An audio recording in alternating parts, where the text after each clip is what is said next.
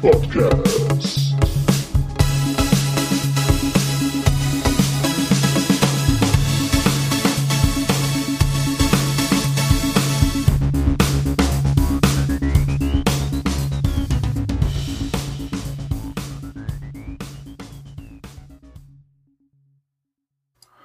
Hallo und willkommen zur siebten Folge des Battlepod. Heute wieder bei mir der grandiose Storyteller, der Olli. Guten Abend. Und der famose, mein Lieblingsskipper, der Hoshi. Servus. Und heute, nachdem wir ähm, Battletech die, die Anfänge in Teil 1 und Teil 2 untergliedert haben, ähm, nehmen wir heute uns der des äh, Fourth Succession Wars, wo wir jetzt der deutsche äh, der vierte Nachfolgekrieg. Danke, der vierte Nachfolgekrieg an. Und äh, praktisch ähm, bis wann gehen wir heute, Hoshi? So bis 3041 circa, also äh, Ende des vierten Nachfolgekrieges, Krieg 3039. Die Nachwehen. Okay. Gut, ähm, Olli hat wieder eine äh, super tolle Datei für uns vorbereitet. Das würde ich ähm, vorher noch die obligatorische Frage, gibt es irgendwas Neues? Eigentlich nur insofern, dass äh, HBS die Tage mal äh, im Livestream die, das, äh, die neue Erweiterung, also Flashpoint DLC gezeigt hat. Also von den Features her finde ich spannend. Die, den Stream selber, der hat mir nicht so gut gefallen, muss ich sagen. Sie haben diesmal versucht, zu bemüht, witzig zu sein. Die Mission war nicht balanced. Sie haben so eine Art Light-Mech-Mission, aber mit den neuen Mechs gezeigt. Das heißt Cyclops, Hedgehog Man und Crab. Und das passte irgendwie nicht zu dem Konzept und das haben sie dann so umgebogen, dass es trotzdem irgendwie dann doch am Ende ganz knapp in der Mission hingehauen hat. War zwar dramaturgisch in Ordnung, aber irgendwie für eine richtige Gameplay-Demo waren das so zwei verschiedene Sachen und sie haben es versucht, so ein bisschen zu überspielen mit, mit, fand ich, zu viel gezwungenen Gags und man merkte irgendwie auch, dass sich keiner der Anwesenden so richtig gut mit dem Spiel interessanterweise auskannte. Es waren zwar eine Entwicklerin dabei, aber so man merkte so, dass sie das zwar die Regeln kennt und aber so richtig ein paar der Züge habe ich gedacht, oh weh, oh weh, oh weh, oh weh, die waren nicht so richtig gut. Und die anderen beiden, die dabei waren, aber der Mitch Gittleman und einmal der, der schwedische Kollege mit seinem enervierenden pseudo-britischen Akzent. Ähm, und ja, was soll man dazu sagen? Äh, sie haben es dann noch irgendwie remote gespielt mit einem wahnsinnigen Leck bei der Maus, so dass sie nicht mal richtig ordentlich ziehen konnten. Also äh, hat mich jetzt nicht so vom, vom, vom Hocker gehauen, muss ich sagen. Ähm, von daher mal warten, wie es dann wirklich wird, weil für mich das Schlimmste ist, wenn sie die Mission zu leicht machen. Ich hoffe mal, dass es jetzt wirklich nur so runtergetunt war, damit sie das mit den falschen Mechs dann auch irgendwie hinbekommen. Okay, also. Ja, ähm, also mich hat's auch nicht vom Hocker gehauen. Also wir können drauf lernen, ähm, wir spielen Battletech, wir sind hier nicht, um Spaß zu haben. nee, das ist, äh, Spaß muss schon auch sein, aber das, das war, das war einfach zu, das war zu cheesy. Also ich habe ja schon eine Präsentation von Ihnen gesehen, da war es auch witzig, da haben sie gute Gags gebracht, aber diesmal haben sie sich auch über sich selber andauernd lustig gemacht. Und das war irgendwie so, hallo, äh, euer eigenes Spiel nicht ernst nehmen oder wie? Ja, es war, es war sehr gezwungen. Also es ja. ist so, so, wenn, wenn ein Komiker nicht witzig ist, aber versucht, krampfhaft einen Lacher aus dem Publikum rauszuholen. Ja, ja. Das war strange. Ja. Ähm, dann das Wichtigste. Wir haben jetzt ein Outro. Ich yeah, habe schon reingehört, das yeah. ist total geil. Freut euch drauf. Ja, kommt am Ende. Ja, yeah. genau.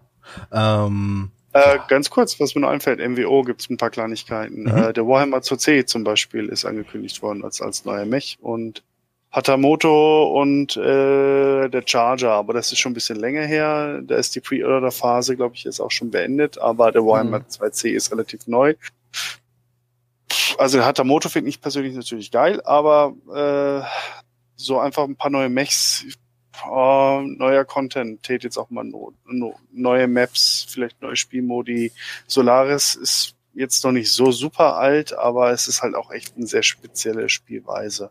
Und darunter leidet gerade auch sehr die Community sehr, muss man sagen. Also das man merkt dann, dass sie jetzt momentan durch viele Events, wo man irgendwie Seabills oder äh, äh, MCs erspielen kann und, und dergleichen, dass die Leute wirklich händeringend versuchen, irgendwie ins Spiel zu bekommen. Aber das mehr so Daily Quest als, als, als Events, was wir da momentan nennen. Es wird Zeit für MacWarrior 5, ganz klar. Aber MacWarrior 5 hat ja nichts für mit MWO zu tun. Das hat ja kein Multiplayer-Teil, ne?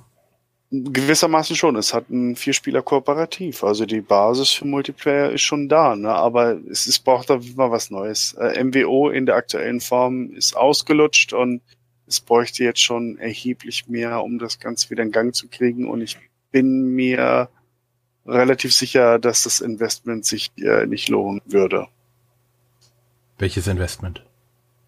Ja, wenn man jetzt zum Beispiel, nehmen wir mal doch mal die Flashpoints von, von HBS Battletech mhm. äh, mit diesen Kampagnen. Sowas könnte man in praktisch auch für MWO umsetzen, ne? Dass man DLCs, Maps kauft, dass man Kampagnen kauft, im Kooperativen mit Leuten zusammen, gegen KI oder was auch immer oder gegen andere Spieler. Es gibt so viele Möglichkeiten, dass das Battletech-Universum ist so reich, ne?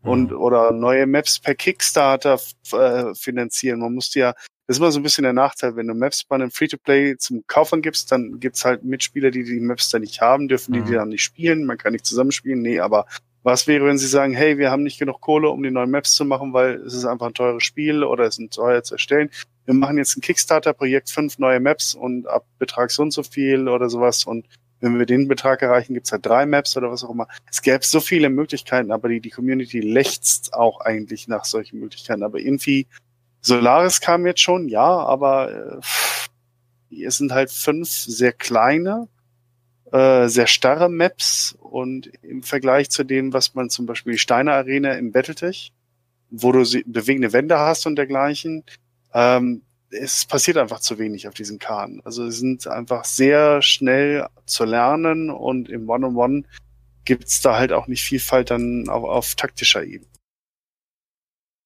Ja, weil im Prinzip die, die immer die gleichen Max gewinnen und, und die Taktik eigentlich immer die gleiche. Korrekt. Dazu, ich glaube, drei Monate geht eine Season. Viel zu lang. Ja. Warum nicht wöchentlich eine Season? Den, den Wochengewinner, ne? Das ist doch, also der, den Atem muss das mal haben. Das heißt, die meisten Leute beim neuen Season-Beginn spielen halt zwei, drei Tage wie doof, erspielen sich einen Platz und dann bleiben die da. Die machen nicht weiter, weil sie können halt nur noch verlieren oder die, die das Risiko zu wieder an, an Rängen zu verlieren ist viel zu hoch. Und dann ist äh, der Modus dann erstmal für Wochen tot, ne? Oder Monate. Also es ja. ist äh, alles nicht so richtig durchdacht. Da hätte man lieber einen neuen, also den, den Faction Play komplett redesigned. Ja, das hätte Not getan. Ah, natürlich sollten wir noch erwähnen, MWO, die, die World Championship läuft jetzt gerade äh, mit 30, 25 oder mit Stockmax auf jeden Fall. Ich weiß nicht, ob es so 30, 25er sind, aber Stockmax. Äh, ich bin jetzt selber noch nicht dazu gekommen, mir Partien anzuschauen. Äh, Gab es sehr gemischte Berichte. Die typischen Min-Max-Typen finden es total doof und deswegen werden auch äh, bekannte Spieler aus dem Turnier oder gar nicht erst angetreten. Ähm, andere wiederum, so wie ich finde, ist eigentlich ganz toll. Äh, auf jeden Fall hat es mal ein bisschen was anderes in das Spiel hineingebracht. Naja, Stockmech, ähm, also wenn alle die gleichen, auf den gleichen Map, äh, Max Zugriff haben, dann ist es halt nicht mehr so viel von dem Mech abhängig, sondern persönlichen Spielerskill, ne? Also was mir gesagt wurde auf jeden Fall, dass Stellungsspiel und, und, und äh, Teamtaktik extrem wichtig waren, weil die Mechs für sich halt nicht so einen gigantischen Alpha haben. Das heißt, du kannst als einzelne Maschine nicht so viel entscheiden. Klar, Teamtaktik war vorher auch wichtig, aber wenn du einen Min-Max-Mecht hast, dann kannst du als Einzelperson wesentlich mehr erreichen, reißen als mit einer Stock-Maschine, die einen deutlich geringeren Alpha mhm. hat und viel schneller überhitzt. Das erinnert mich gerade ein bisschen an, ähm, es ist jetzt, hat jetzt nichts mit äh, Battletech zu tun, aber ähm, Destiny 2. Da gibt mhm. es einen, einen, einen Multiplayer-Modus, der nennt sich ähm, Eisenbahn-Event. Bis jetzt ist so, ähm, dass die Level-Vorteile im Multiplayer sind, gibt es, gibt es nicht. Und viele Leute haben rumgemeckert, haben gesagt, sie wollen wieder Level-Vorteile haben. Jetzt gab es ja ein neues, ein neues Add-on mit Forsaken. Und jetzt gibt es wieder Level-Vorteile in Eisenbahner. Das heißt, die Leute, die einfach nur zocken ohne Ende und halt schnell oben sind, die machen jetzt bei dir weniger Schaden und du äh, mehr Schaden und du machst bei denen weniger Schaden. Und jetzt wundern sie sich, dass kaum noch einer dann das Eisenbahner spielt, was vorher halt immer alle gespielt haben. Und das verstehe ich nicht, dass die Entwickler da auf Leute hören, die sagen, hier, wir müssen diese Levelvorteile drin haben. Jetzt wie, wie die zum Beispiel im MWO hier meckern. Weil es muss, glaube doch auf Multiplayer geht auch das doch um den Spielerskill und nicht darum, dass ich ein höheres Level habe oder eine bessere Maschine. Klar, mit einer besseren Maschine gewinne ich einfacher. Aber das hat doch nichts mehr mit, mit sich, mit anderen Messen zu tun. Ja, das hängt immer davon, wie das Spiel angelegt ist. Ob du auch auf competitive, äh, wie du es jetzt halt siehst, oder ob du haben willst, dass jemand einfach auf den Knopf drückt und der Gegner fährt tot um, weil man mehr Zeit in dem Game verbracht hat oder mehr Geld investiert hat. Ne? Es, es gibt beide Varianten. Das, äh, ich bin auch eher auf der Kompetitivschiene, aber es gibt halt auch Leute, die wollen halt so gewinnen. Ne? Ja. Weiß man auch warum, meistens. ja, aber sonst nicht schaffen. Ja. Okay. Genau. Ähm, Kommen wir mal zurück zum Thema. Gut, dann äh, noch irgendwas Allgemeines?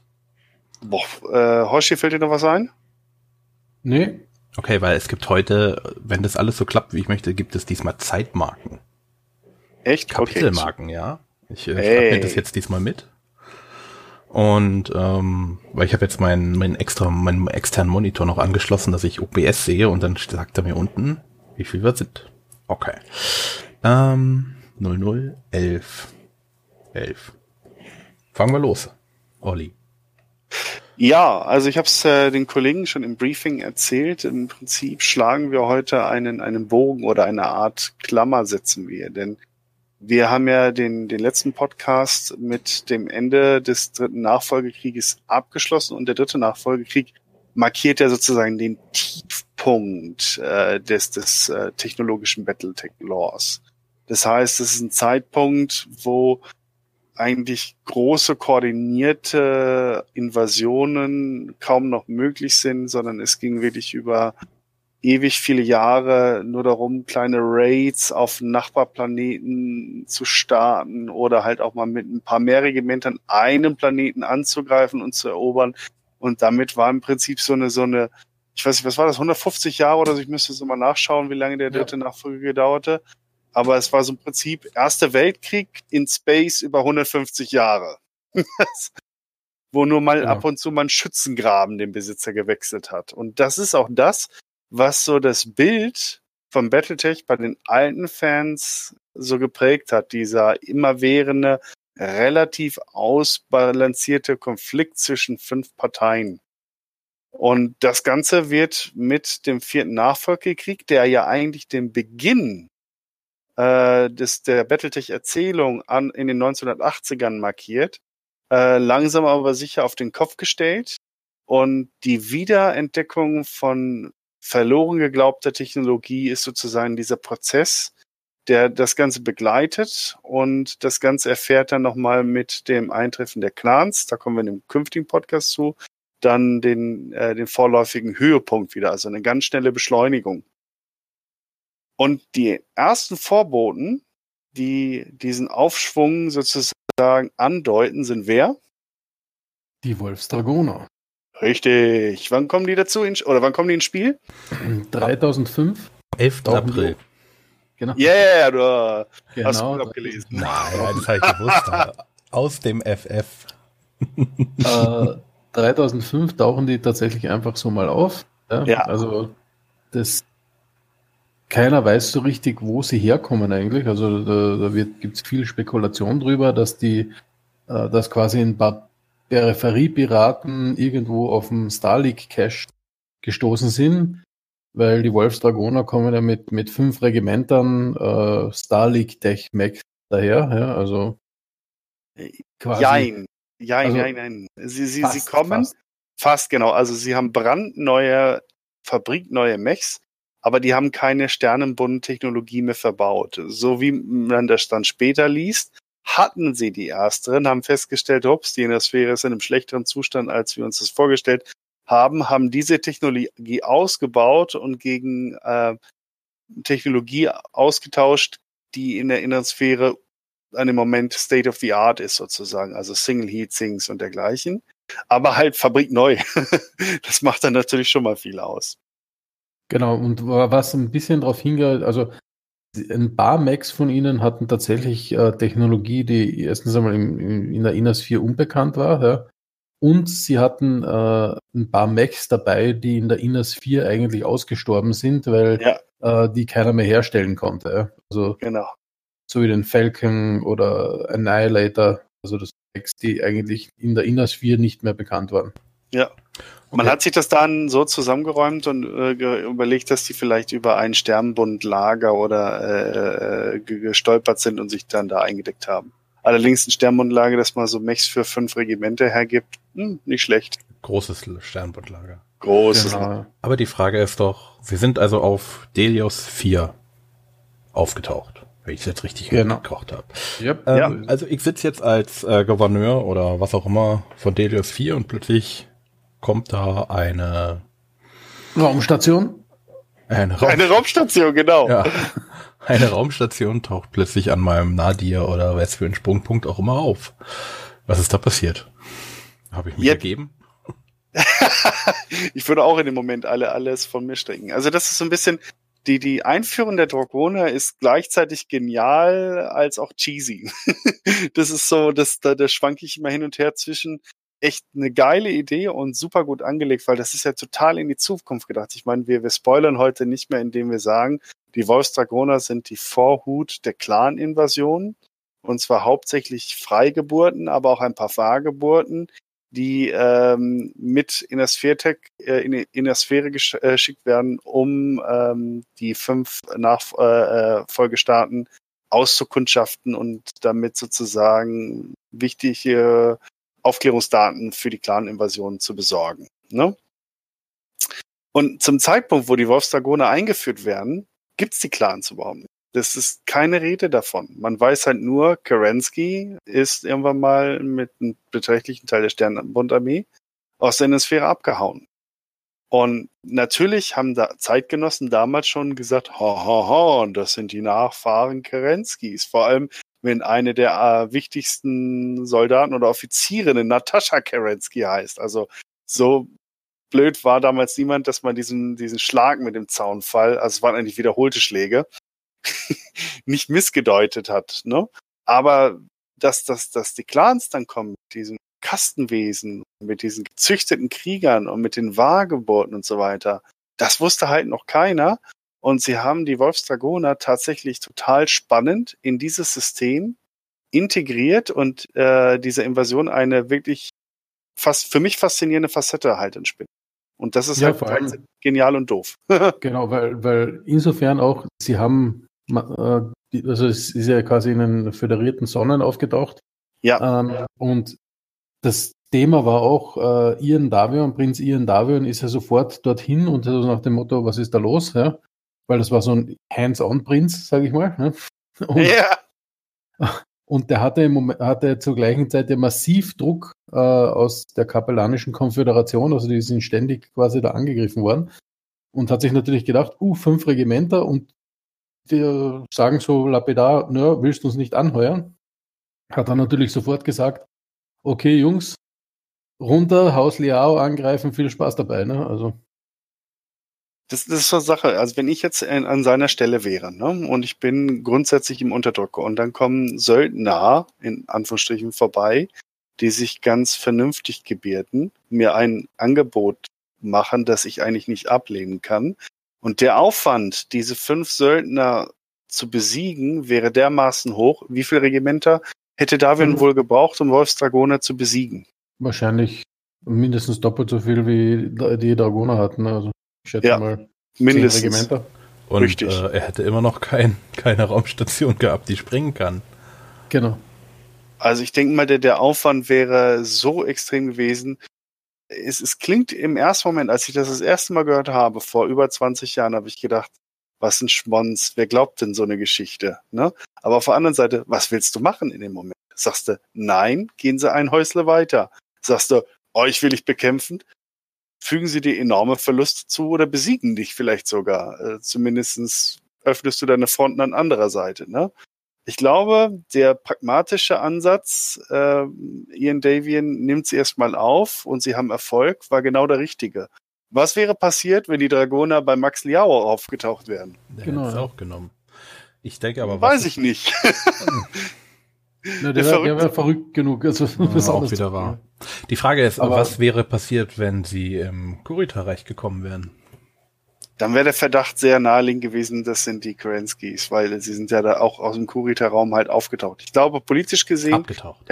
ja, äh, abgetaucht, genau. Ähm, hätte es äh, Takashi Kurita unter extremem äh, Druck, beziehungsweise sein- 3005 war, glaube ich, noch sein Vater in Amt und Würden, oder? Mhm. Müsst ihr mal gucken, entweder er oder sein Vater. Es hätte sein können, dass, dass die dann sagen, nein, und bekämpfen oder so, aber vielleicht hätten sie auch gesagt, wie ihren nehmen wir.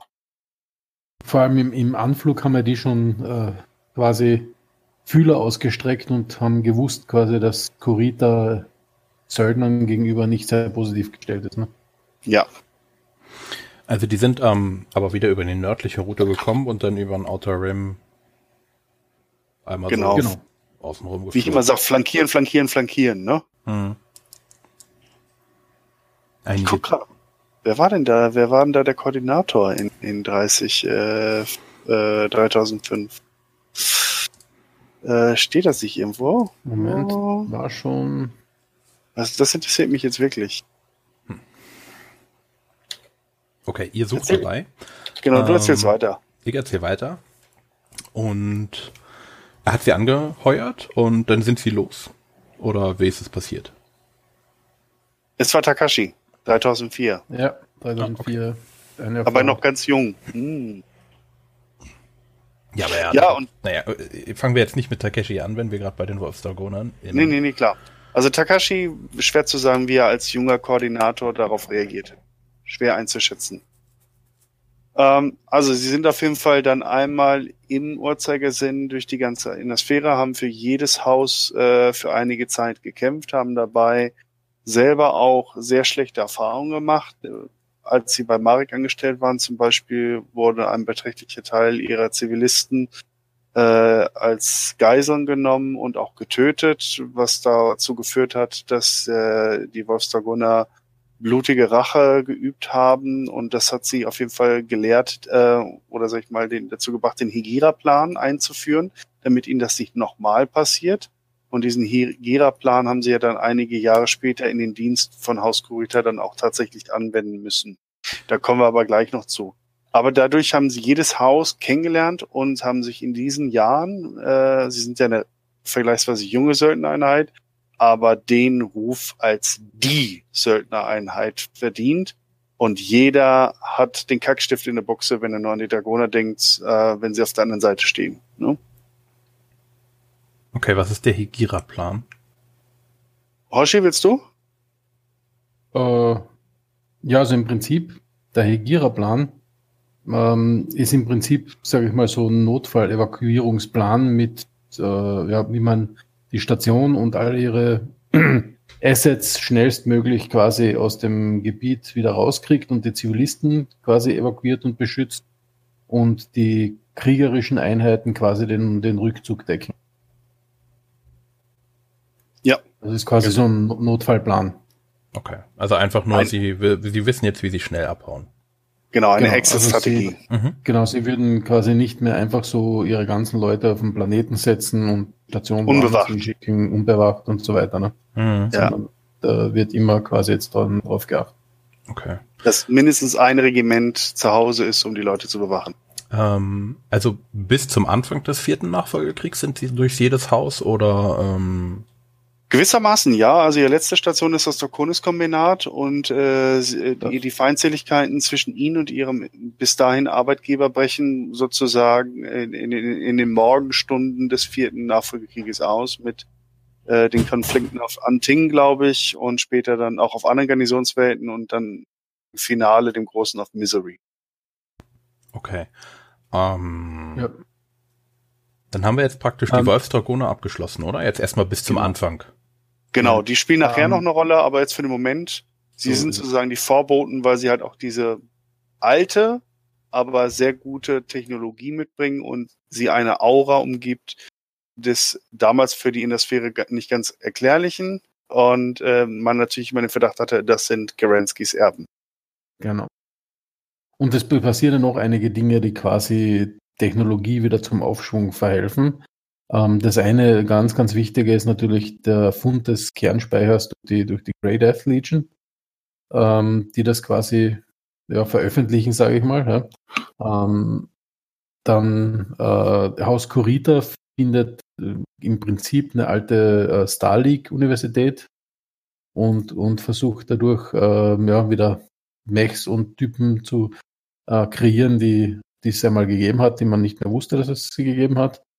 Ähm, und als Antwort auf das Ganze, äh, wie gesagt, Ian Davions oder Hands-on Prince ähm, hat dann im 3012 äh, gesagt, okay, sie, die föderierten Sonnen können da nicht irgendwie hinten anstehen und äh, müssen quasi da auch versuchen, äh, ähm, irgendwie wieder Lostech zu oder neue Technologie zu entwickeln und Lostech wieder zu gewinnen und gründet das New Avalon Institute of Science.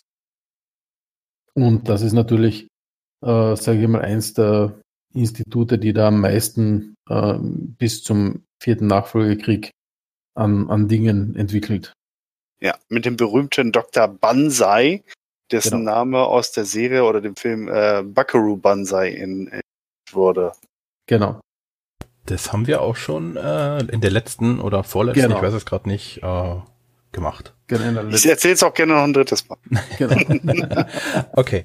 Ähm, also wir haben jetzt die, die Wolfsdragone erstmal bis Anfang des vierten Nachfolgekriegs. Jetzt sind wir schon dabei zu sagen, was jetzt die Vorgeplänkel. Also der Helmcore wurde ähm, entdeckt. Da Davian hat die das Avalon-Institut gegründet. Wie Kurita forscht auch, ne? also verschiedene Faktionen sind dabei, verloren gegangene Technologie wiederzuentdecken. Wobei, warum brauchst du noch forschen, wenn ich schon die ganzen Baupläne habe? naja, das Problem, das ist, dass äh, in diesem Helmcore mhm ist so viel Information drinnen, dass es quasi keine, also das sind quasi nicht keine reinen Baupläne, mhm. sondern ähm, das sind im Prinzip wissenschaftliche Dokumente, Papers und so weiter. Ja. Ah, okay. Und, und da steht nicht drinnen, so baust du ein Double Heatsink, ja, sondern da steht drinnen, äh, die Technologie von Heatsinks basiert auf den physikalischen Dingen und bla bla bla und so. Ja. Mhm. Und äh, das quasi in was Produzierbares zu verwandeln, ist schwierig. Und die wenigen, also man kann sich das eher so vorstellen, dass sie im Prinzip wissenschaftliche Bücher gefunden haben. Ja? Ähm, und die wenigen Pläne etc., die wirklich drinnen sind, ja, also wo wirklich Pläne drinnen sind, sind teilweise so hochtechnologisch. Also ähm, wenn ich jetzt richtig im Kopf habe, ist zum Beispiel ein Plan von einem Warship drinnen, das kommen, kommen wir dann viel später dazu. Ähm, das ist äh, so komplex, ja, dass da die Leute verstehen den Bauplan nicht mal, ja. Ja, da sind super komplexe Themen, äh, äh, Themen äh, und Techniken drin, zum Beispiel wie was Frauen sagen und was sie wirklich meinen. Da sind die bis mhm. in die Clan-Invasion nicht, was das, mhm. was das zu bedeuten hat. Du meinst, ähm, das war die Hälfte von dem ganzen Chor? Ja, sozusagen, genau. Nein, aber das ist tatsächlich, also die Masse an Daten und vor allem äh, die Pläne haben und sie zu verstehen und auch lesen können, sind zwar unterschiedliche Dinge. Wir haben es ja schon beschrieben, gerade im, im zweiten Nachfolgekrieg wurde ja dann auch wirklich die Intelligenz gezielt angegriffen. Das heißt, Wissen ist verloren gegangen. Und das ist eine ähnliche Entwicklung wie aus der Antike hin zum Mittelalter.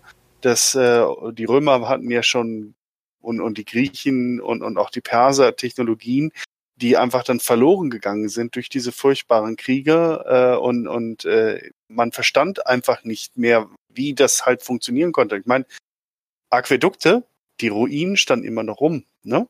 Aber man war nicht mehr in der Lage, so etwas nachzubauen damals. Und obwohl das jetzt wirklich kein, mhm. kein Hightech ist aus unserer heutigen Sicht. Ne? Mhm. Naja, also gutes Beispiel, Beton, ne? Na, gutes Beispiel ist zum Beispiel die, äh, in, in der Türkei gibt es ja die, die Stadt Göbekli Tepe. Ähm, ist, ist ein relativ neuer Fund im Sinne von, ist glaube ich zehn Jahre alt oder so.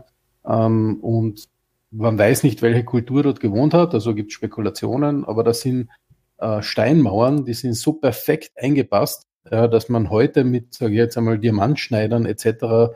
das nicht so gut hinbekommt, Fuge auf Fuge, wie die das gemacht haben. Also hat man keine Ahnung, wie die das geschafft haben. Hm. Okay. Es ist tatsächlich so. Also es, es, gibt Parallelen auch in der Realität. Von daher, das habe ich dem bei den letzten beiden Podcasts auch schon gesagt.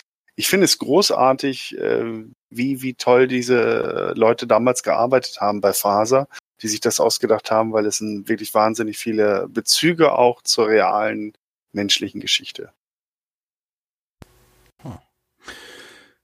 Ja, ja, aber die verlorene, zurück. Verlorene Im Prinzip, genau. ja, sorry. Im Prinzip ähm, ähm, durch angespornt quasi durch diesen Technologieaufschwung passieren natürlich auch ein paar Sachen, die jetzt sage ich mal so das Vorgeplänkel äh, sind zum Nachfolgekrieg zum vierten, ja. Ja. Vor allem Comstar wird halt auch in dieser Zeit dann äh, skeptisch, weil sie bemerken, es passiert was. Weil Comstar wähnte sich ja auf den für sie vorgezeichneten Weg und alle um sie herum bomben sich äh, in das tiefste Mittelalter und überhaupt. Und das wird alles ganz furchtbar. Und sie werden dann irgendwann wieder völlig aus der Asche kommen und die innere Sphäre unter ihrer weisen Herrschaft vereinen und in ein neues Zeitalter führen. Und auf einmal merken sie, dass der Abwärtstrend gestoppt ist und es sogar langsam wieder bergauf geht und vor allem, dass sich zwei Fraktionen, die potenziell sehr mächtig sind und die sich auch perfekt ergänzen, einander annähern. Und zwar die Vereinigten Sonnen oder Federated Suns und das lyranische Commonwealth, also Haus Stein und Haus Davion. Und das finden die gar nicht so gut. mhm. Und deswegen versuchen sie zu Steiner und Davion einen Gegenpol zu schaffen. Und sie unterstützen dann in dieser Phase die Bildung des Bündnisses von Kaptänen, das heißt Draconis-Kombinat, die Kapellanische Konföderation und die Liga Freier Welten, also Mari, Liao und Kurita, zusammen als Gegenpol und sie unterstützen insgeheim, also nicht nur auf diesem diplomatischen Wege, sondern auch insgeheim Bestrebungen, um äh, Darwin und Steiner zu schaden. Und da fängt eigentlich das allererste Battletech an, ähm, in, in, der, in, der, in der Geschichte sozusagen, das Schwert und der Dolch. Äh, wer hat's von euch gelesen? Ja, natürlich. Afrale, ne? Der Schwert und das Dolch. Was, oh, der, der Schwert, äh, das Schwert und der Dolch. Sword and Dagger. Nee, ich glaube nicht. Ist, es ist äh, nicht die leichteste Battletech-Kost, äh, auch nicht die schwerste, aber es ist so noch ein bisschen hemdsärmlich geschrieben, so würde ich sagen. Und es ist auch genau. eines der wenigen Bücher, wo außerirdische Lebewesen vorkommen. Aber kurz mal den Plot halt beschrieben. Max Liao, der Herrscher äh, äh des, der kapellanischen Konföderation, äh, plant äh, den guten äh, Hanse Davion gegen einen Doppeldecker, äh, Doppeldecker, gegen einen Doppelgänger austauschen zu lassen, der ihm hörig ist. Und er programmiert sozusagen einen Menschen um und lässt ihn ähm, lässt ihn halt äh, plastische Chirurgie und talala und löscht sein Bewusstsein aus und dass der wirklich denkt, er wäre Hanse Davion. Wir haben vorhin von Ian Darwin gesprochen und warum jetzt von Hanse Darwin? Ian Darwin ist im äh, Krieg gegen Haus Kurita gefallen, wurde von Yorinaga Kurita, äh, einem entfernten Verwandten von Takashi Kurita, im Duell getötet. Mhm, Daraufhin, 13. genau, äh, am, am Ende sozusagen des, des, des Nachfolgekrieges.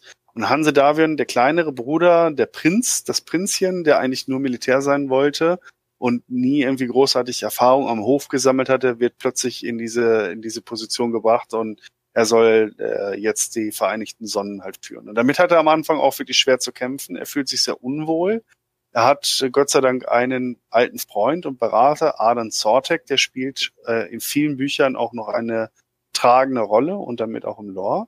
Und Adam Sortek ist auch derjenige, der sozusagen dieses Komplott im Buch Das Schwert und der Dolch dann aufdeckt und, und Hanse gewissermaßen auch mitrettet. Und am Ende des Tages äh, kann sich Hanse also befreien oder wird befreit und äh, schwört dann den Liaos blutige Rache für diesen Versuch.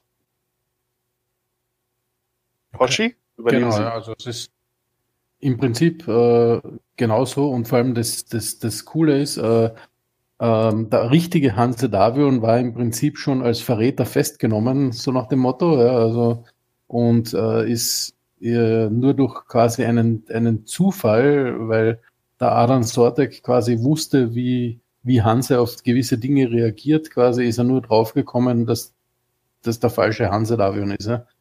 Also es war wirklich so nicht fünf, sondern zwei vor zwölf. Jo, genau. Und im Endeffekt äh, ist das sozusagen der, der, der Impuls, der den vierten Nachfolgekrieg eigentlich erst, also die, der Zündfunke eigentlich, mhm. der den vierten Nachfolgekrieg begonnen hat. Denn ähm, der ähm, Hanse war so entsetzt darüber, was man einem Menschen antun kann. Also nicht nur, dass er ausgetauscht werden soll, sondern dass Max Liao das Leben dieses anderen, dieses Doppelgängers ausgelöscht hat. Das hat ihn so aufgeregt. Also da kommt dann dieses Humanistische mit raus, ne? Dass er sagte, dieser Staat darf unter diesem Mann so nicht existieren. Und gleichzeitig war dann also die Annäherung an Haus Steiner, das ist also alles um 3025 herum, dass er dann die Pläne in Gang setzt, beziehungsweise um äh, äh, äh, planen lässt, äh, einen Krieg gegen hauptsächlich Liao zu führen, aber halt auch gewissermaßen gegen Kurita und Marek. Und dann fallen so langsam aber sicher die Puzzleteile an ihrem Platz. Die Operation Galahad beginnt jährlich. Das ist äh, so ein groß angelegtes Manöver an den Grenzen, ich glaube hauptsächlich zu Kurita hin und aber auch zu Liao. Und ähm, dann denken alle Häuser erst, oh, jetzt beginnt der nächste Nachfolgekrieg, aber es passiert nichts.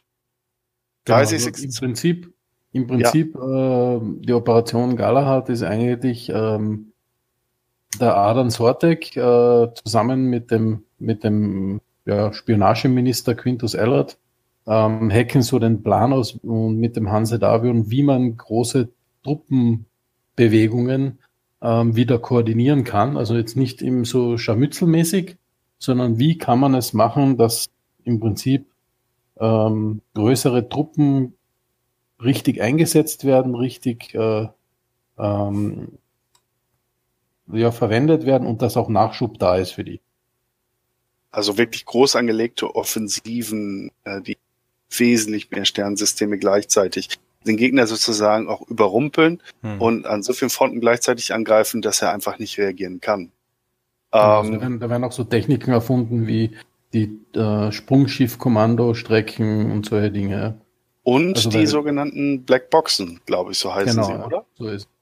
Also alternativ zu den Hyperpulsgeneratoren, weil äh, Davion hat mittlerweile den Verdacht, dass Comstar ein falsches Spiel spielt und dass gewisse Nachrichten von ihnen äh, dem, dem Gegner zugespielt werden. Und deswegen geben sie beim New Evelyn Institute of Science ähm, die Produktion eines alternativen Kommunikationsmittels äh, in Auftrag ähm, auf Basis des Helmcores, also des alten Sternenbund Kernspeichers. Und diese Boxen sind zwar langsamer, aber immerhin funktionieren sie und sie äh, gewährleisten also eine von Comstar unabhängige interstellare Kommunikation abseits von Sprungschiffstaffetten. Okay. Genau, also man kann sich so ein bisschen vorstellen, so wie ein äh, Fax. Ja. ja. Oh, genau. interstellares Fax. Die funktionieren, äh, ich wollte jetzt äh, weltweit sagen, aber sternbundweit, innersphäreweit oder? Ja, genau. Also die funktionieren wirklich so wie HPG, nur halt langsamer und nur Text. Was heißt langsamer? Äh, die, die, Übermittlung dauert äh, gewisse Zeit. Ja. Es ist so ein bisschen so, als wenn du ein BMP übertragen willst, alternativ zum JPEG. Das hat dasselbe Bild, äh, braucht halt einfach nur viel Daten. Okay. So könnte ich, so stelle ich es mir vor, sagen wir es mal. Also bei den, bei den Amateurfunkern gibt es gibt's so einen Ausdruck Slow Scan Television, ja. Mhm. Ähm, im Prinzip, da wird eben auf einer Frequenz Pixel für Pixel ein Bild abgetastet und über, über Funkwellen übertragen. Und das, da kann man wirklich zuschauen, wie bei, wenn man das empfängt, wie Pixel für Pixel das Bild sich wieder aufbaut und genauso ähnlich funktioniert das.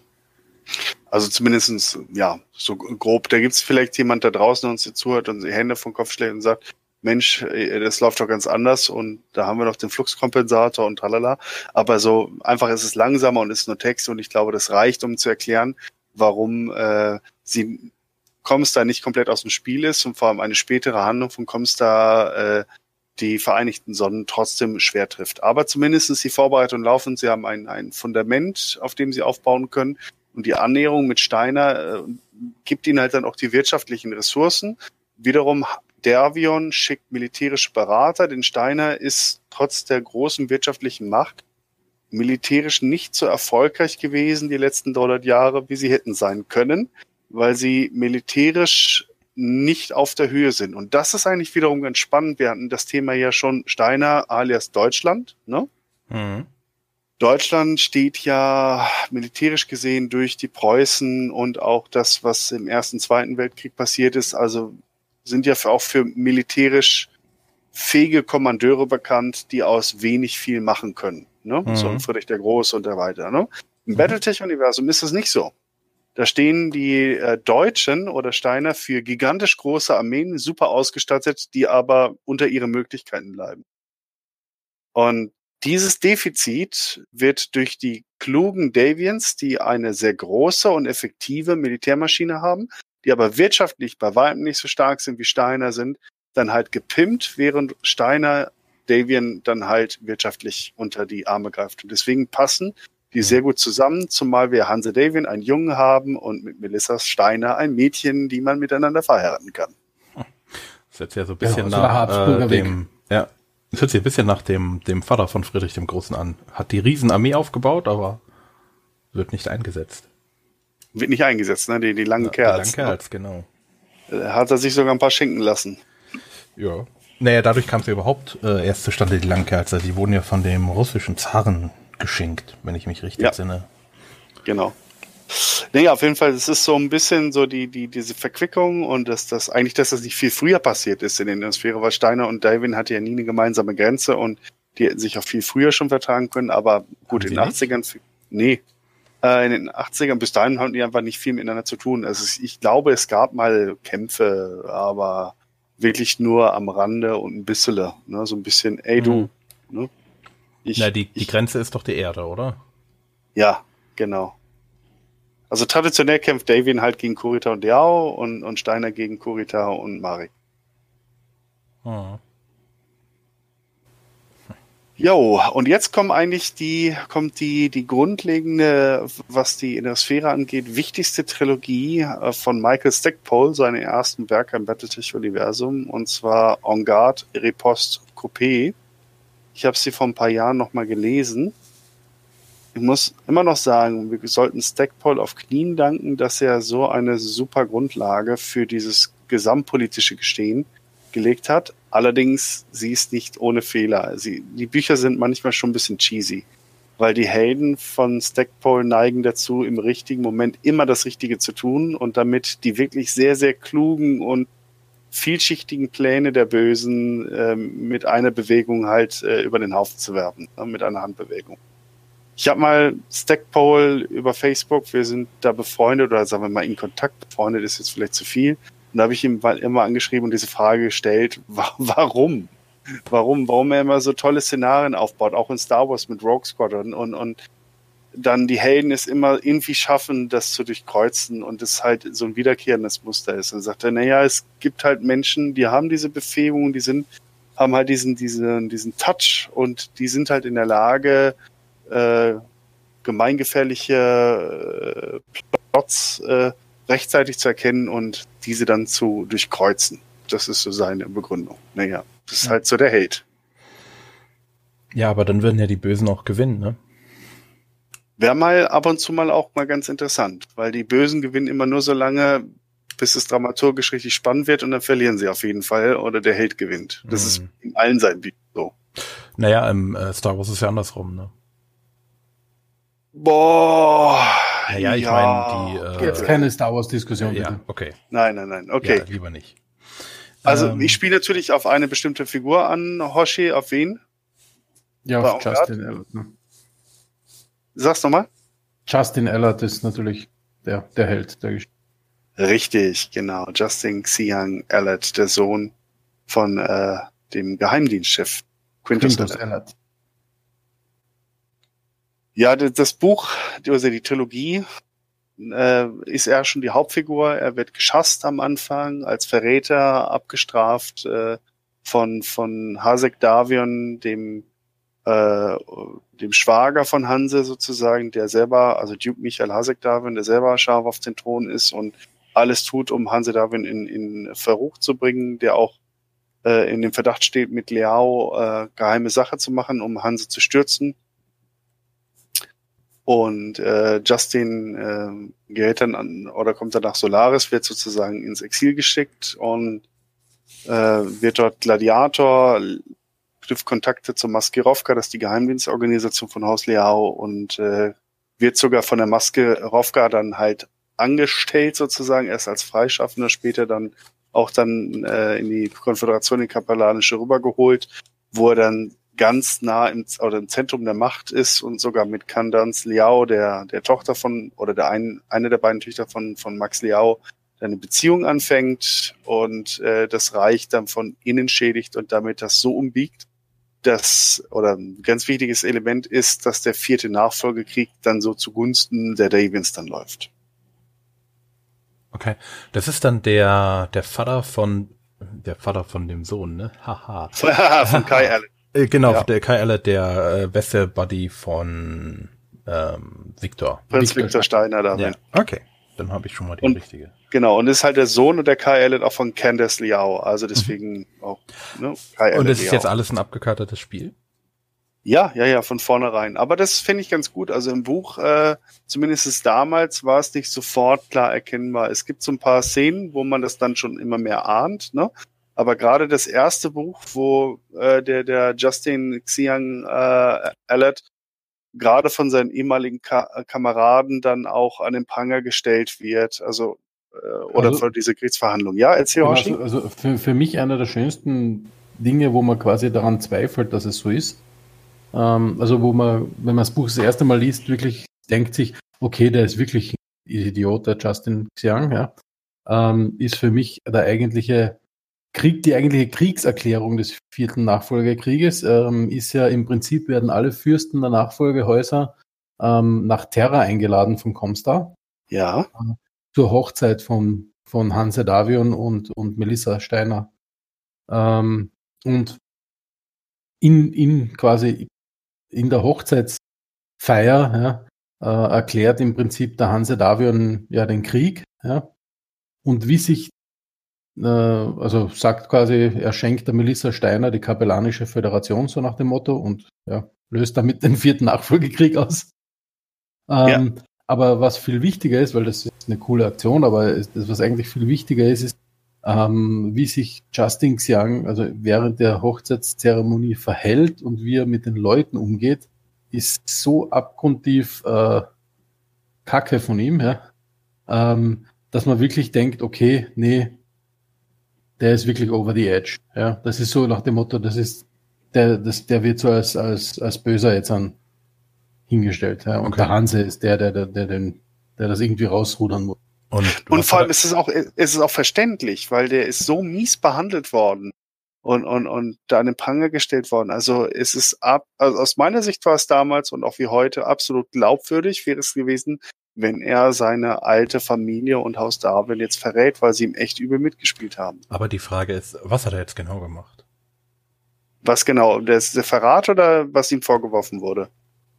Also wurde er jetzt erst an den Pranger gestellt und dann war die Hochzeit oder wurde das, ist das Erst an den Pranger gestellt und dann die Hochzeit. Okay, warum wurde er, also warum wurde er an den Pranger gestellt? Äh, das war ein, ein Vorfall auf einer Grenzwelt zu Liao. Da war er der Kommandeur von einer Ausbildungseinheit. Diese Ausbildungseinheit äh, geriet in einen Hinterhalt von Haus Liao, also Söldnern, die sie halt geschickt hatten. Und dabei ist er schwer verletzt worden, hat ein äh, einen Arm verloren und äh, auch einige seiner Rekruten, wobei die sich im Ende des Tages recht gut geschlagen haben. Und der Hasek Davion hat es dann so dargestellt, als wenn er seine Truppe im Stich gelassen hätte, weil er hat sich dann alleine einem Rifleman gestellt mit seiner Valkyrie, also 30 Tonner gegen 60 Tonner, hm. während seine Stinger-Piloten äh, da praktisch alleine ganz viele Zikaden abwehren mussten. Ne? Und äh, im Prinzip wollte Hasek Davion Hanse schädigen, indem er den Sohn seines Geheimdienstchefs diskreditiert. Und äh, das ist ihm auch gelungen. Und während dieser Zeit ist, ohne es dem Leser mitzuteilen, wohl bei äh, Allard und Davion äh, der Plan gereift, diese Situation zu verwenden, um Justin als Agenten als als äh, zu positionieren. Ne? Das ja. heißt, äh, Justin muss in diesem Moment oder sie müssen halt erkannt haben, dass äh, selbst wenn sich Hanse jetzt vor ihn stellt, dass es schwierig wird, seine Glaubwürdigkeit herzustellen. Und sie haben versucht, dann aus dieser Situation Kapital zu schlagen. Und Justin hat für mich als Leser sehr glaubwürdig mitgespielt.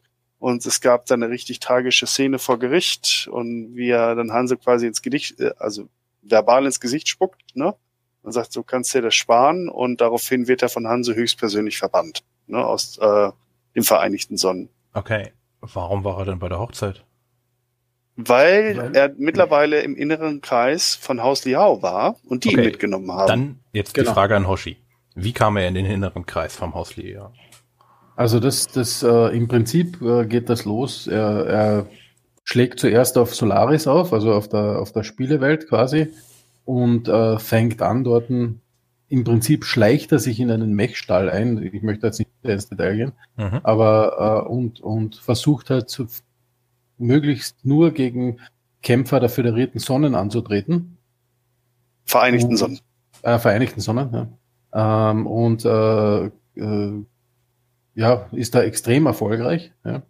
Er bringt ähm, auch welche davon um, also genau, er tötet. Auch, genau, er bringt auch welche davon um, ja. Ähm, wobei zu der Zeit glaubt man noch, dass er es nicht gern getan hat, aber so nach dem Motto, wenn er muss, dann bringt er den auch um. Ja? Mhm. Ähm, und äh, daraufhin wird halt eben äh, ein Maskirovka-Agent auf ihn aufmerksam und heuert ihn quasi für so ein paar Dinge an, ja, so, so ich sage jetzt einmal leichte, leichte Missionen unter Anführungszeichen, ja. Ähm, und er kämpft sich da immer weiter hoch, ja, ähm, und die Maskerowska wird quasi immer mehr da rein ja, und ähm, im Prinzip löscht er einen Maskerowka-Agenten selber aus, mehr oder weniger, ja, und bringt sich damit in die Lage, dass er quasi der Einzige ist, der von dem noch dieses Wissen hat, sage ich mal. Ja. Mhm. Und äh, schleicht sich so quasi in, da ein und wird quasi, wird dann äh, äh nach Sian, also die Haupt, Hauptwelt von der Afghanischen Föderation, ähm, eingeladen. Ja mhm. und äh, schafft es im Prinzip einen, einen Schachzug zu machen gegen die äh, Vereinigten Sonnen, ja, ähm, wo er im Grunde sehr, sage ich jetzt einmal, sehr erfolgreich ähm, agiert und vermeintlich Lostech den Vereinigten Sonnen stiehlt und den Liaos bringt. Und damit seine ähm, Glaubwürdigkeit zementiert. Ja, genau, damit seine Glaubwürdigkeit zementiert und gleichzeitig äh, ähm, verliebt sich mehr oder weniger, ja, mehr, eigentlich mehr als weniger. ähm, die, mehr oder weniger die, zufällig, ja. Mehr, genau, mehr, mehr oder weniger zufällig, ja. Aber verliebt sich die Candence Liao, also eine Tochter von Maximilian Liao, die ältere Tochter, ähm, na, die jüngere Tochter, äh, in, in, in den Justin. Und im Prinzip äh, reist er zur Hochzeit als äh, ja, Anhang von der Candence Liao. Okay. Liebt er sie damals? Ja. Ja, also definitiv. man merkt schon, sie ist auch anders. Also sie ist nicht so verrückt wie ihre Schwester oder ihr Vater, also wesentlich geerdeter, schlägt wohl eher nach der Mutter. Ah, okay. Also, Hoshi. Er kommt an zur Hochzeit. Was hat er getan? Wen hat er beleidigt? Warum? Wieso? Weshalb? Also im, im Prinzip, ähm, ja, also er hat dort natürlich sehr viele Leute getroffen, äh, wie zum Beispiel seinen Vater, ähm, den er im Prinzip auf der Hochzeit komplett äh, noch einmal denunziert. Also der versucht ihm quasi so einen Strohhalm zu reichen, ja. Ähm, und er ja, sagt ihm quasi so ins Gesicht, ich habe keinen Vater, bla bla bla, also so richtig ja, mhm. äh, abgrundtief. Ähm, dem Hanse Davion schlägt er nur ein paar so richtige äh, Dinge, blöde Dinge entgegen, ja. Und äh, ja, auch, auch den ähm, eines, einen seiner, seiner besten Freunde, dem Redburn, quasi tut er so ab und so nach dem Motto, wenn er ihn das nächste Mal trifft, dann schießt er ihm aus dem Cockpit und so. Also richtig, richtig heftige Sachen. Ja, er benimmt sich halt wie ein Arschloch. Ne? Genau. Und da denkt man auch jetzt, also jetzt ist es wirklich. Also es war so der Punkt, wo ich auch gedacht habe, okay, jetzt, jetzt ist er, jetzt ist er verloren für die gute Sache und jetzt ist er ein Böser. Hm. Aber ein bisschen, weil wir haben doch sehr viele Themen nicht so sehr auf, also Justin ist auf jeden Fall so ein, ein, ein Enabler, würde ich sagen, der mhm. den Erfolg äh, von Darwin äh, doch deutlich beflügelt. Aber es ist nicht das einzige, sondern auch, vorhin Hoshi hat es schon angerissen, äh, Operation Galahad, äh, das Säbelgerassel hat zweierlei Auswirkungen gehabt. Einmal haben die Vereinigten Sonnen, also ihr, ihr Militär, gelernt, im großen Stil zusammenzuarbeiten und es hat die Gegner desensibilisiert. Total praktisch. Als 3026 das erste Mal die Operation Galahad stattfand, haben alle gedacht, oh, jetzt geht der Krieg los. Und Liao hat sich, hat mobilisiert und Kurita hat mobilisiert und, und Marek hat mobilisiert. Passiert ist nichts. 3027 gab es wieder eine Operation Galahad und die haben gesagt, okay, letztes Jahr war der Probelauf, jetzt meinen sie es ernst. Und wieder haben Liao, Marek und Kurita mobilisiert und passiert ist? Nichts. Nichts. Nichts. Dann kommt die Hochzeit. Alle fahren dahin und in dem Moment schlagen die los. okay, also sie, sie äh, greifen Liao an. Weil, wie wir jetzt von Story gelernt haben, Liao sind die Bösen. Ja, zumindest zu dem Zeitpunkt sind sie klassischen Bösen. Also es ist interessant, dass es hier nicht die deutschen Nazis sind, also nicht äh, Steiner Nazis oder sowas, äh, sondern halt Kurita und Liao sind eher die Bösen. Und Liao sind auf jeden Fall zu dem Zeitpunkt von den Büchern her ganz klar im Fokus als die Schurken. Ja, wobei, wobei, man muss schon eins anmerken, was im Buch immer wieder vorkommt, und das muss man ihnen zugute halten. Ja. Ähm, der Maximilian Liao und seine Tochter Romana werden quasi als die komplett verrückten ihren Herrscher dargestellt. Ja. Aber es wird immer wieder positiv hervorgehoben, dass das eigentlich das Volk äh, in, der, in der Konföderation eine sehr reiche Kultur hat, äh, teilweise extrem nette Leute sind, ähm, mit, mit sehr, sehr, fähige. Genau, sehr fähige Leute, mit sehr reicher Kultur eben im Hintergrund und, und, und allen Dingen. Also es wird immer wieder hervorgehoben, dass das Volk in der Konföderation nicht die Bösen sind. Ja. Das hört sich so ein bisschen nach der, der Diktator äh, Korea quasi. an, ne? Genau. Äh, und nicht nur bei, äh, bei Liao, sondern auch in den Büchern, die praktisch direkt äh, parallel spielen oder daran anschließen, Wölfe an der Grenze und ein Erbe für den Drachen, hm. werden, wird auch Haus Kurita rehabilitiert. Die waren ja in der Grey Death Legion Trilogie, zumindest in den ersten beiden Büchern, nur der Blueprint für, die, für das gesichtslose Böse. Ne, die sind einfach mhm. böse, weil sie sind, so wie die Star Wars, die imperialen Offiziere am, an Deck des Sternzerstörers. Ne? Und zack. Ne? Mhm. Und ähm, äh, oder die gesichtslosen Sturmtruppen.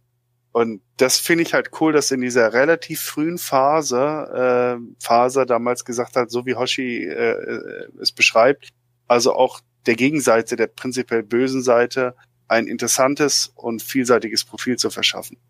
Mhm. Genau, also der, der Michael Stackpole äh, scheint gern Chinesisch zu essen. Und deswegen beschreibt er das immer lustigerweise, gerade wenn, wenn, wenn eben die Leute von der Maskirovka essen gehen oder so, ja. Litschi, jawohl. So diese Kulturdinge dabei und so. Hm. Ja. Okay.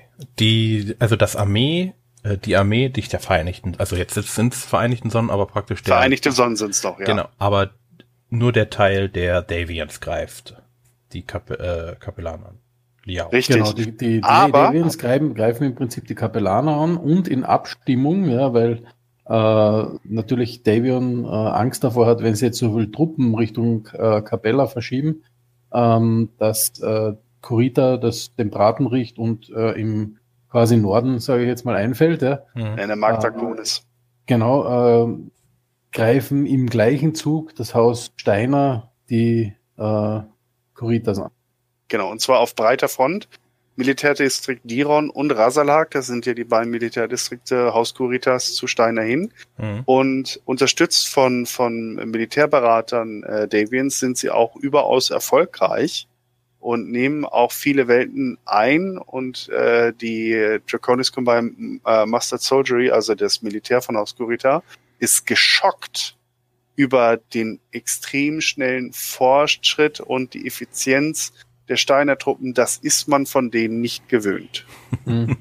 Weil die, die extra, also man, man sagt nicht umsonst, eine Lanze, äh, eine Lanze äh, Assault Max ist eine, ist eine, ist eine Aufklärungslanze von Steiner. Mhm. Ähm, ist genauso langsam bewegen sich die normalerweise. Ja, also, ja genau. Da, und da schlagen sie wirklich gezielt auf breiter Front eine Bresche rein. Ja. Mhm. Und zur gleichen Zeit äh, ist, ist natürlich äh, ein zweiter ähm, für Kurita äh, schwerer Schlag. Also eigentlich haben sie es anders geplant gehabt. Ja. Also ähm, äh, es ist 30, 28, glaube ich, wo ja. ähm, äh, Jamie Wolf im Prinzip äh, gerettet wird durch äh, Minobu, wie heißt der mit Nachnamen? Mino, Minobu Tetsuhara. Genau, Minobu Tetsuhara.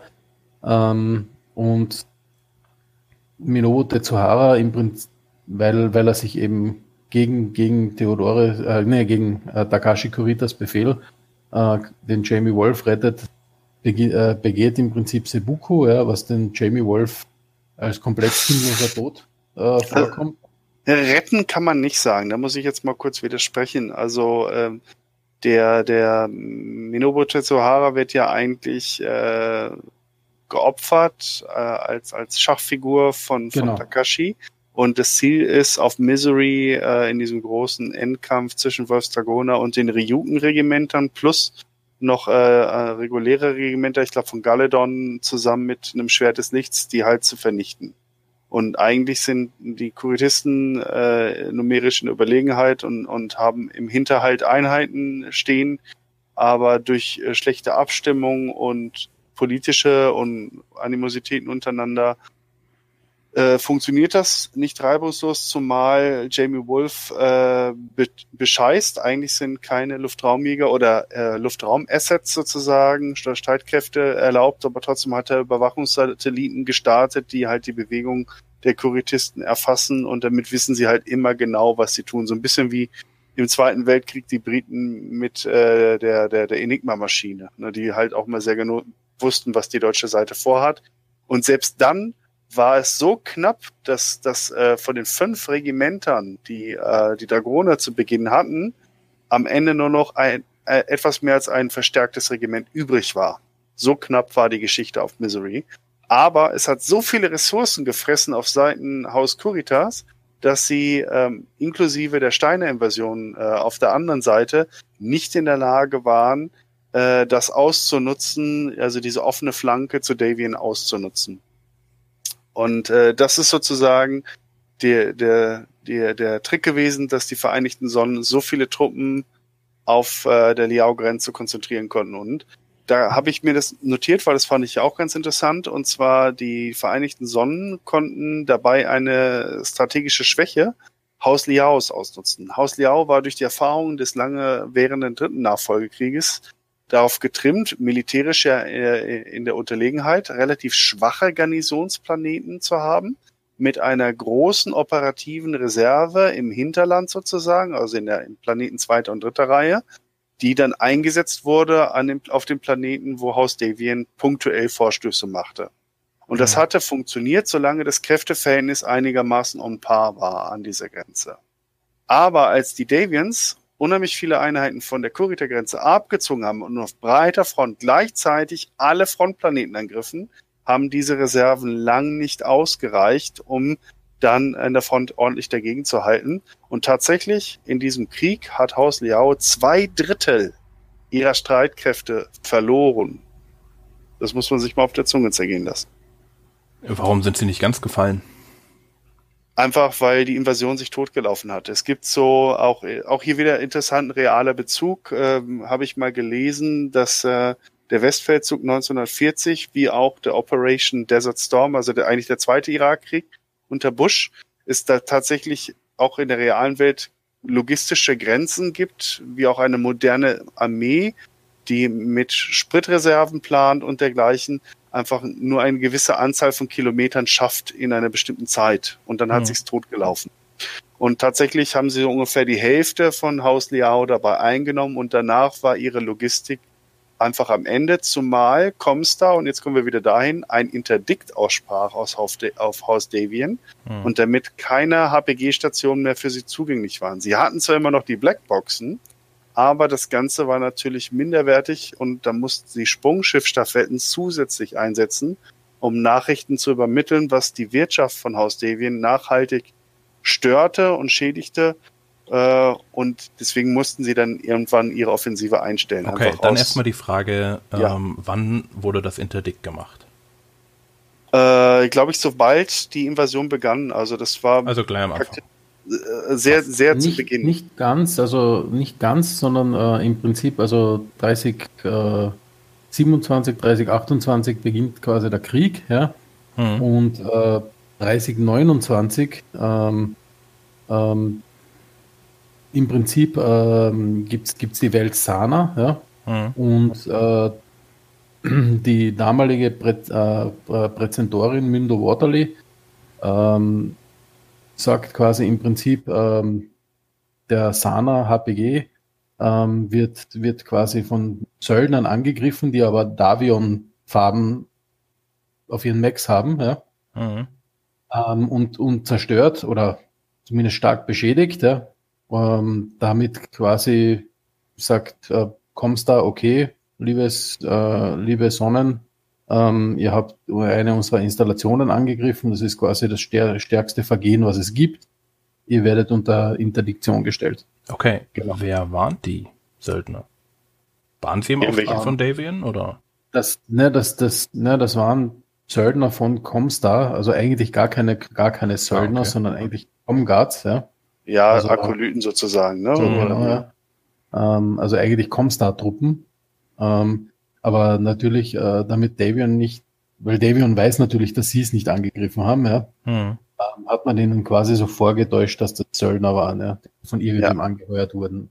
Und, und also, Recht haben und Recht bekommen ist halt immer schwierig. Davion okay. wusste es aber, aber sie konnten sich beweisen und damit war die Sache für sie öffentlich durch. Genau. Vor allem konnten sie nicht beweisen, dass es Comstar selbst war, weil den Davion so Beweismittel auch in die Hand gespielt wurden, dass es im Prinzip Söldner waren, die von, von Liao angeheuert waren.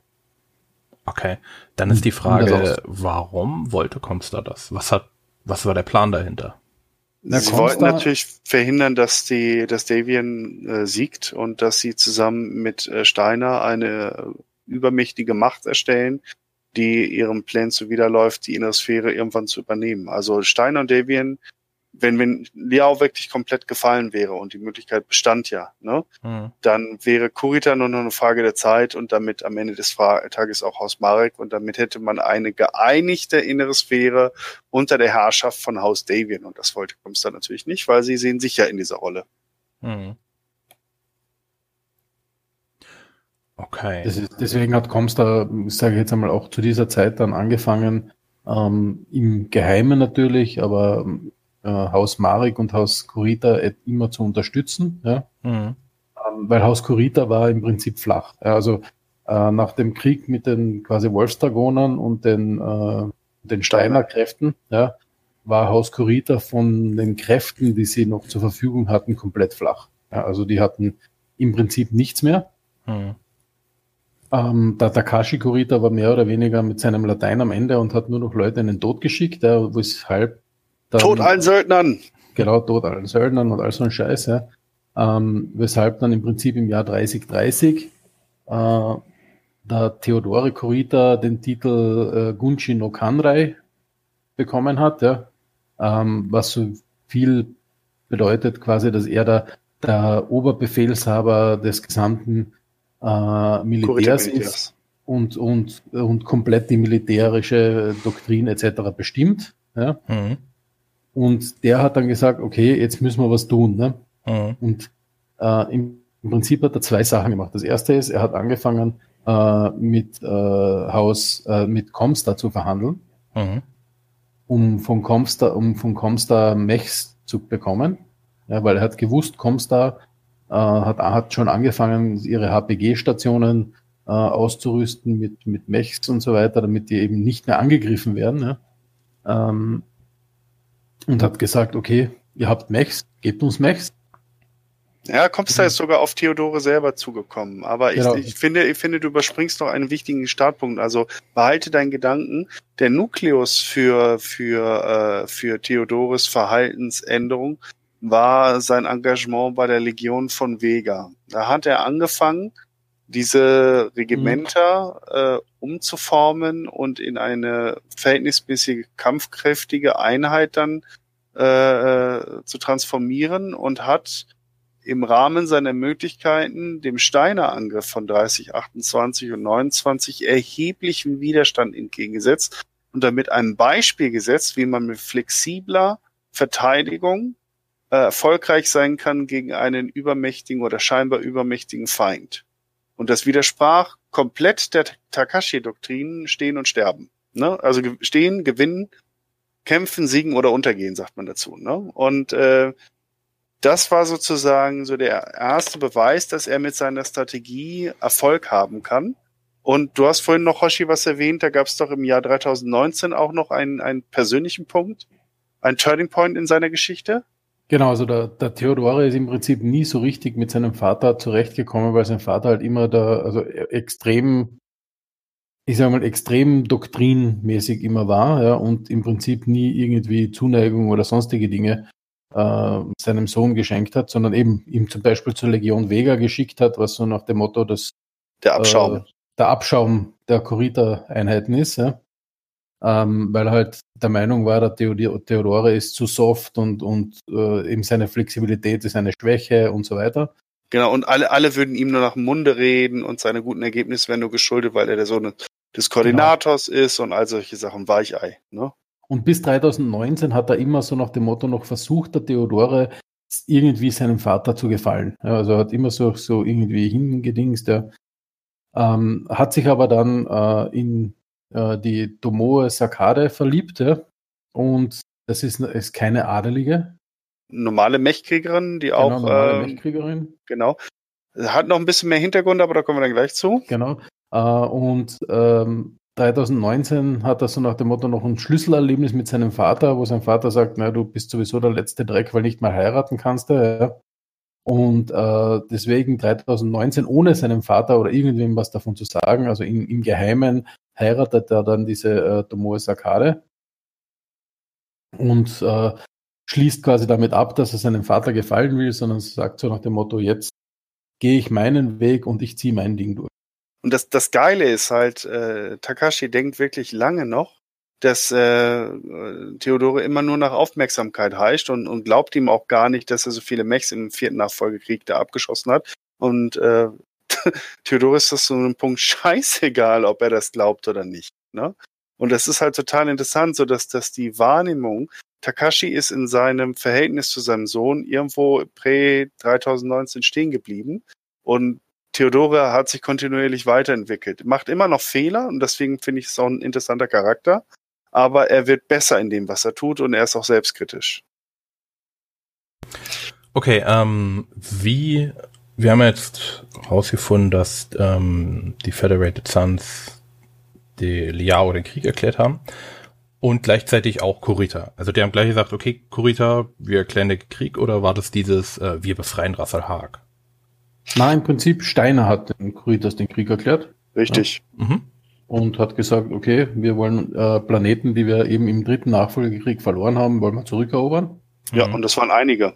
Genau, das waren einige, weil eben, wie gesagt, Steiner nicht so aktiv ist und haben da, haben da ziemlich reingeschlagen.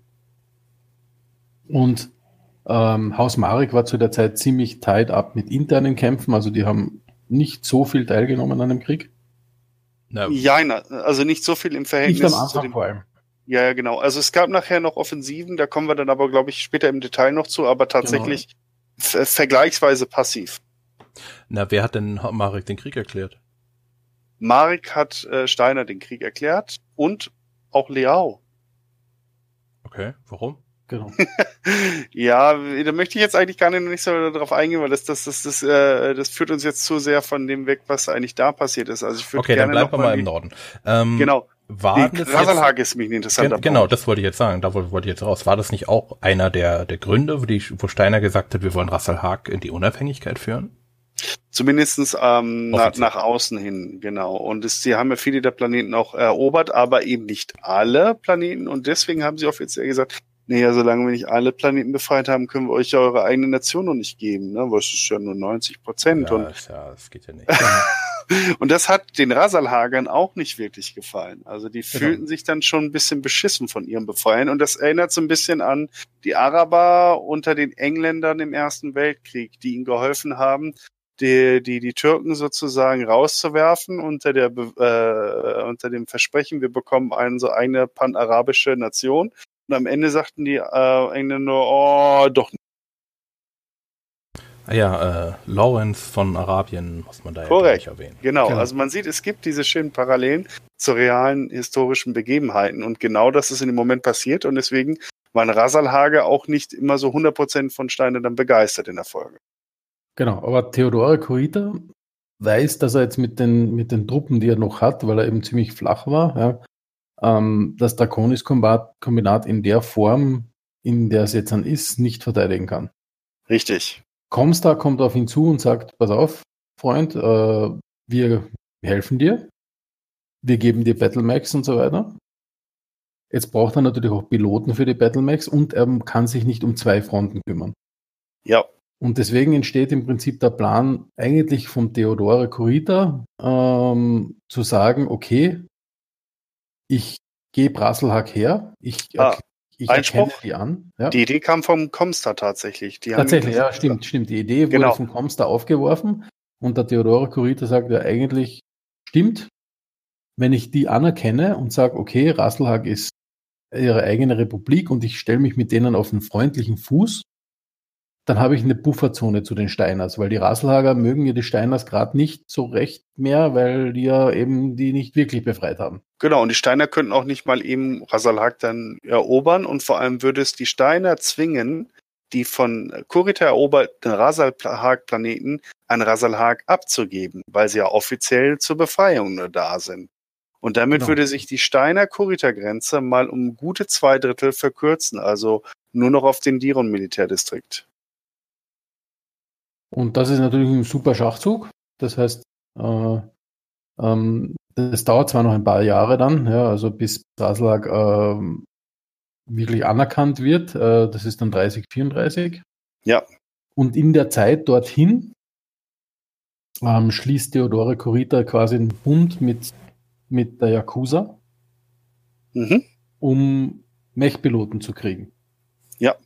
Weil, Weil sie haben einfach nicht die Kapazitäten, so schnell auszubilden. Takashi versucht das Ganze auch zu verhindern, weil er äh, wittert, dass äh, Theodore eine eigene Armee um sich sammelt, sammelt um, um Takashi zu stürzen. Aber er versteht gar nicht, worum es Theodore geht. Theodore hat mittlerweile verstanden, dass er als äh, Erbe des Drachen die Pflicht hat, das Reich zu schützen äh, egal was es kostet, aber nicht primär um den Thron halt einzunehmen. Er versteht, wie wichtig Takashi als Figur noch ist und dass ein Bürgerkrieg den Fall Haus Kuritas nur deutlich beschleunigen. Also versucht er eigentlich nur, die Armee seines Vaters zu härten, neu zu strukturieren, um mit einer verbesserten Strategie zu, auszustatten, mit der man den zu erwartenden Ansturm von Steiner und Davian abwehren kann. Und Takashi denkt die ganze Zeit, er macht das nur, um sich selbst auf den Thron zu heben. Tja. Hm. Okay. Ähm, müssen wir jetzt noch was zu Kurita und Steiner sagen? Da sagen wir nachher noch wahnsinnig okay. viel. Dann würde ich nämlich jetzt sagen, weil wir jetzt schon wieder bei einer Stunde sind, teilen ja. wir die Folge wieder in zwei.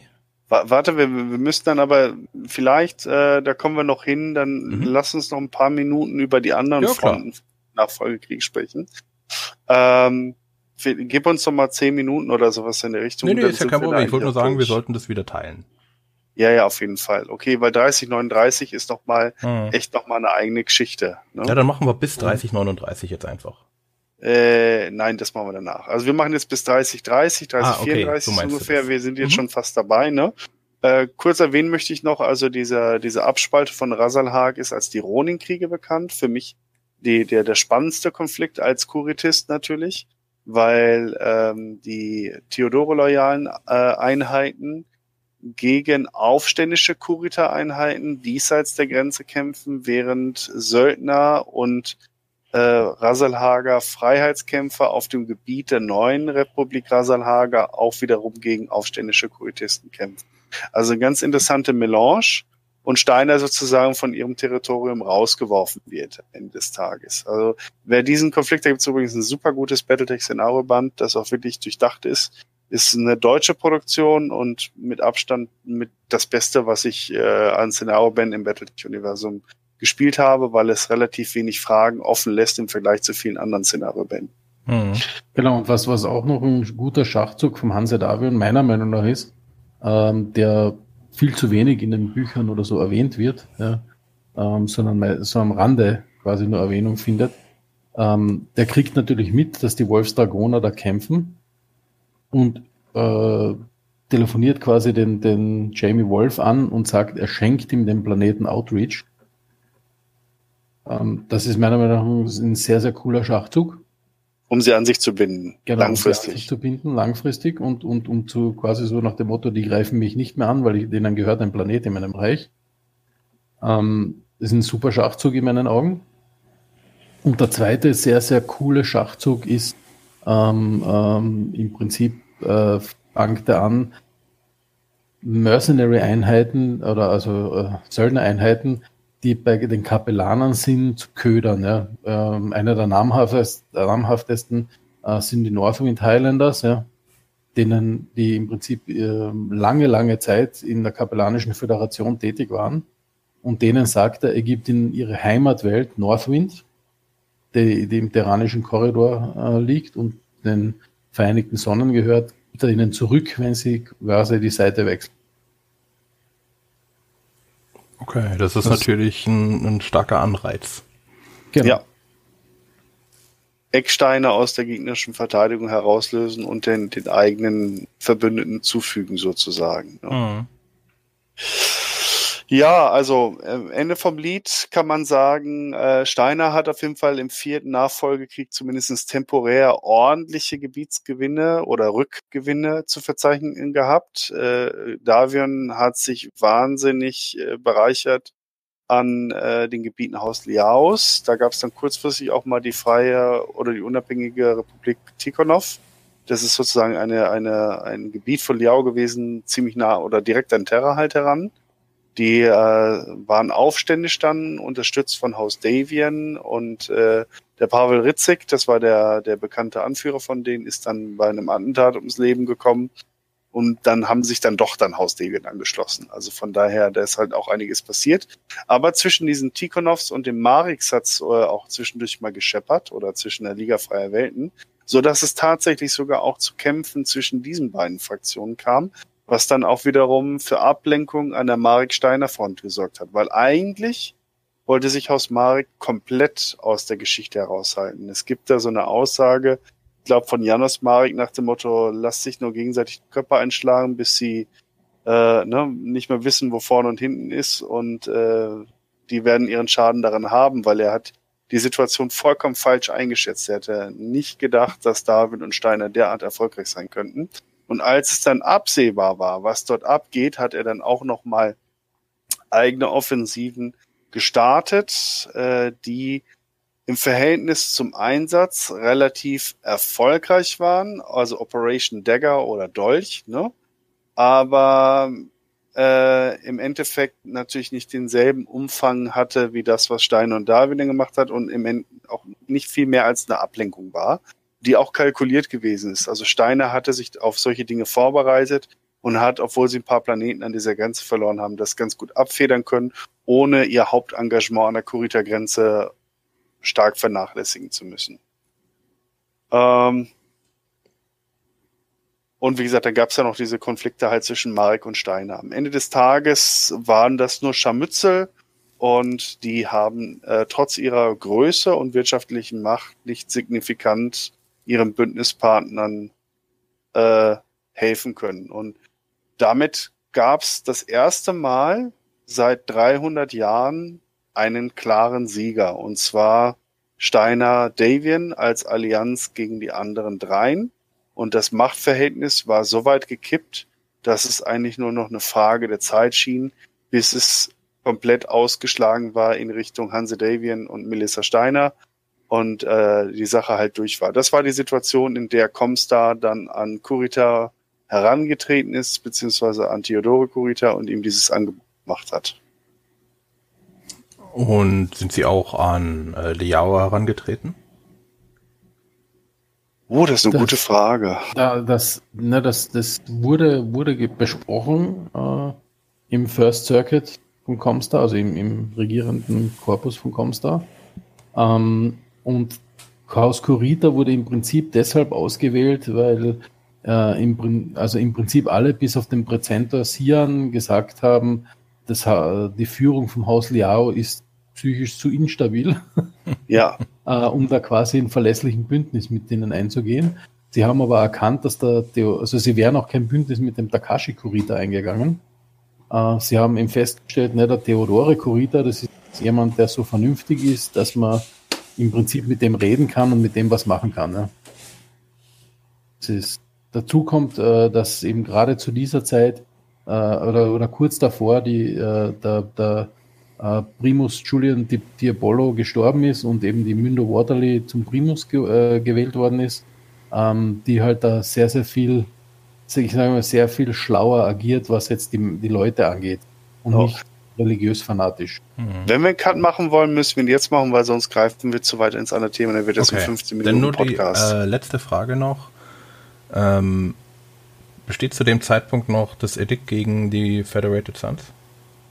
Äh, erst am Ende des Krieges, äh, nachdem sie sozusagen die Darwins zugestimmt haben, ah, dass okay. die äh, Comstar-Truppen an ihren HPG-Stationen ähm, stationieren dürfen und im Prinzip Ende der Feindseligkeiten dann offiziell in Kraft treten. Das war dann, ich gucke gerade mal Aftermath, gibt es da ein Datum, also 3030 glaube ich war es dann irgendwo, aber ich sehe jetzt gerade hier kein spezifisches okay. Datum, aber es gibt sicherlich eins. Okay, dann machen wir jetzt hier einfach mal Schluss. Ähm, danke fürs Zuhören. Ähm, danke an äh, Story. Danke an Hoshi. Ja, und ähm, wir machen gleich weiter und äh, ihr hört uns dann ein äh, paar Tage später. Ähm, danke fürs Zuhören. Fragen, Kommentare immer gerne rein. Ähm, bedenkt bitte, wenn ihr jetzt Kommentare habt, dass die natürlich in der nächsten Folge noch nicht aufgegriffen werden können, sondern erst in der übernächsten. Und damit stoppe ich die Aufnahme. Ciao. Tschüss. Inspection successful. Well, everybody, this podcast has been terminated. But rest assured, the Battletech podcast will be back. Shutting down.